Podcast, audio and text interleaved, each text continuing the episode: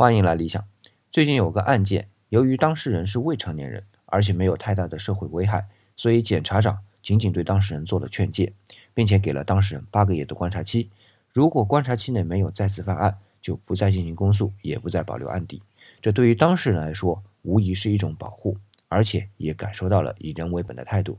那说到以人为本，这个事件中还有一个更值得称道的地方，在这个案件的审理过程中啊。还有一个由各方面专家组成的工作组介入，其中还包含了心理咨询方面的专家。他呢就提出了三个观点：第一，案件的审理是为了成长，不是为了惩罚；第二，看似不太美好的事件背后，往往都隐藏着一个美好的夙愿，但方式上要考虑斟酌；第三，每个人都是在挫折中长大的，要卸下包袱，重新开始。这三点看似平淡啊，但是从心理层面给了未成年人一种关怀，正是这种关怀。让这次审理工作超越了冰冷的法律层面。